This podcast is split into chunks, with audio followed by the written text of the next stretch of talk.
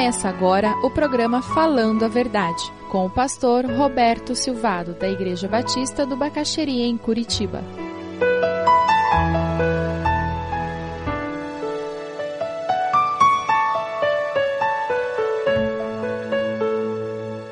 A nossa dificuldade como povo brasileiro o nosso desafio como crentes em Cristo Jesus é deixar que esse Evangelho mude a nossa cosmovisão, a nossa percepção de vida e nós comecemos a viver uma vida que não reflita essa postura corrupta que nós temos lá de pano de fundo na nossa cultura brasileira e assim nós vamos ser contra a cultura. E o Evangelho é contra a cultura numa sociedade e nós vamos trazer esperança de que é possível ser diferente.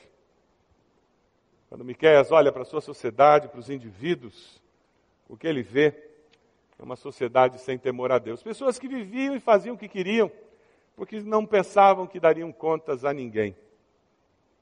Os pobres continuavam buscando alimento no campo, mas não encontravam. Miqueias ele estava à procura de algo mais do que alimento. Nós poderíamos dizer que ele estaria buscando para nós hoje cristãos verdadeiros, autênticos, pessoas que foram de fato transformadas, porque a presença numa cidade de pessoas de fato transformadas no seu interior tem um impacto abençoador tremendo. De que valem 40 milhões de evangélicos no Brasil se nós não estamos conseguindo mudar a realidade da nossa nação. Deus precisa fazer uma obra em nós. É por isso que nós falamos tanto em discipulado, falamos tanto em fazer raízes, sementes, seja lá o que for, mulher única e homem ao máximo. Nós queremos que você seja exposto à palavra, porque só essa palavra que vai poder, com a ação do Espírito Santo, trazer esse tipo de transformação e você perceber áreas da sua vida onde a cultura brasileira está tão arraigada que nem você tem consciência que você faz isso. Sabe aquela Aquele velho chabão de manda dizer que eu não estou, e eu não percebo que eu estou treinando meu filho a mentir, e depois eu vou me surpreender quando ele não for à escola e disser que foi. Mas fui eu que ensinei quando mandei dizer que eu não estava para aquela pessoa que telefonou.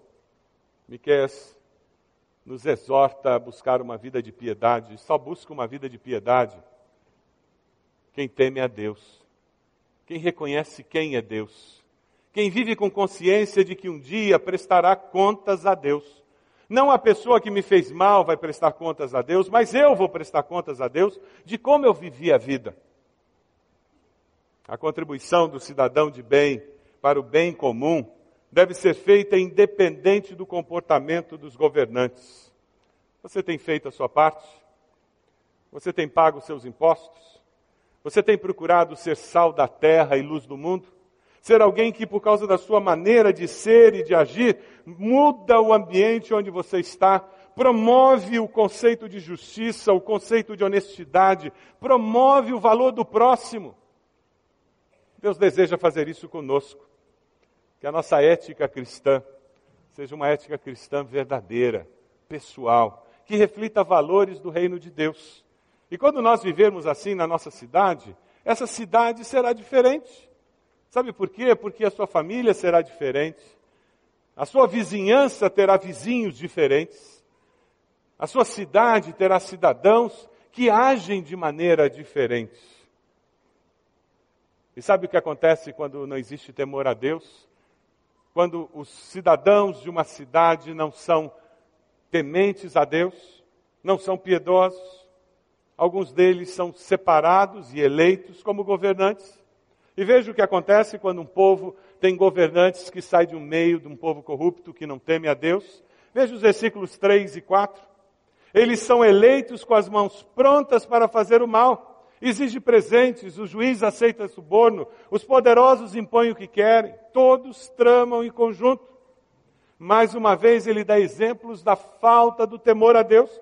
Por que, que você acha que o juiz aceita suborno? Porque ele tem certeza que ele não será pego, porque ele tem certeza que ele não prestará contas a ninguém, afinal de contas ele é juiz. Por que, que um governante pede presentes e favores? É porque ele tem certeza que ninguém vai aprontar nenhuma com ele.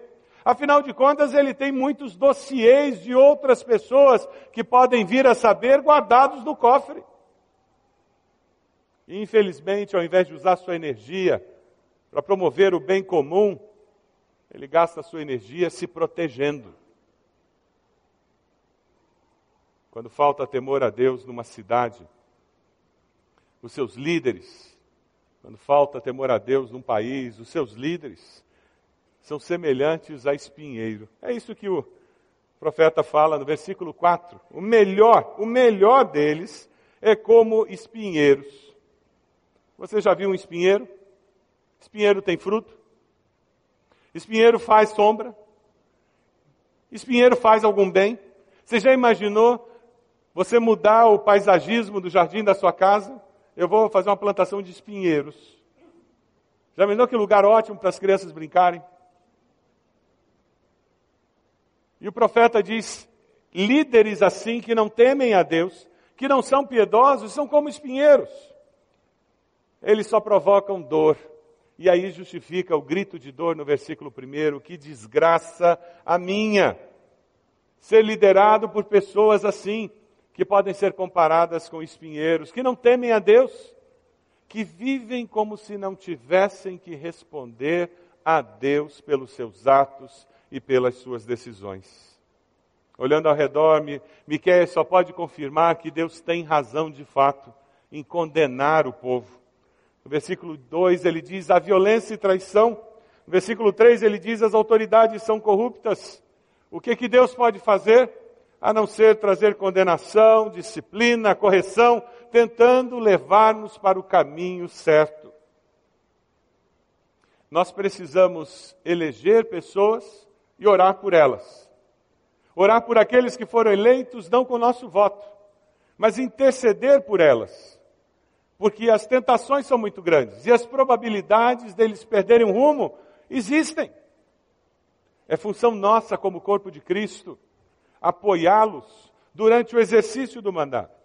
Aqueles que estão em funções concursadas, como juízes, promotores, eles também precisam das nossas orações. São autoridades que interferem na, na nossa vida, interferem no destino da cidade. E o que cabe a nós nós que elegemos, nós que vemos pessoas saindo do nosso meio e se tornando juízes, promotores, líderes, nós precisamos orar por eles, precisamos interceder por eles, precisamos procurá-los e dizer o que cremos que deveria ser feito, precisamos acompanhar. Uma pergunta que sempre vem à minha mente: em quem você votou nas últimas eleições? Você lembra? Agora vamos ter eleição de presidente. E não sei por que, que eles juntam tanta gente para eleger ao mesmo tempo. Talvez seja para todo mundo olhar para o presidente e esquecer do resto. Mas em quem você votou para deputado nas últimas eleições, para senador? Em quem você votou para vereador nas últimas eleições? O que, que essa pessoa anda fazendo com esse cargo eletivo que ele recebeu, que ela recebeu?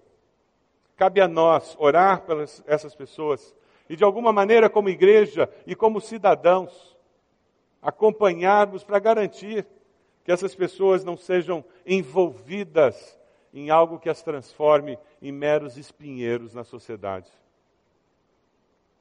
Miqueias está muito triste, porque ele olha para os indivíduos e não há esperança. Ele olha para os líderes, para os governantes, que supostamente seriam aqueles que dariam norte e trariam algum sentido para a sociedade da sua época, e ele os chama de espinheiros. E quando ele olha para a família, aquela unidade básica criada por Deus, no projeto de formar uma sociedade, aí o desespero toma conta do coração dele. Veja aí os versículos 5 e 6.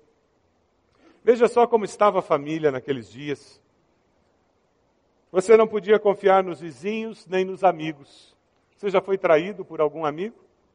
Já foi traído por algum vizinho? Até com aquela que o abraça, tenha cuidado com o que diz. Até com a mulher é complicado o negócio. Pois o filho despreza o pai. Parece o noticiário dos nossos dias: a filha se rebela contra a mãe, a nora contra a sogra. Isso não é novidade.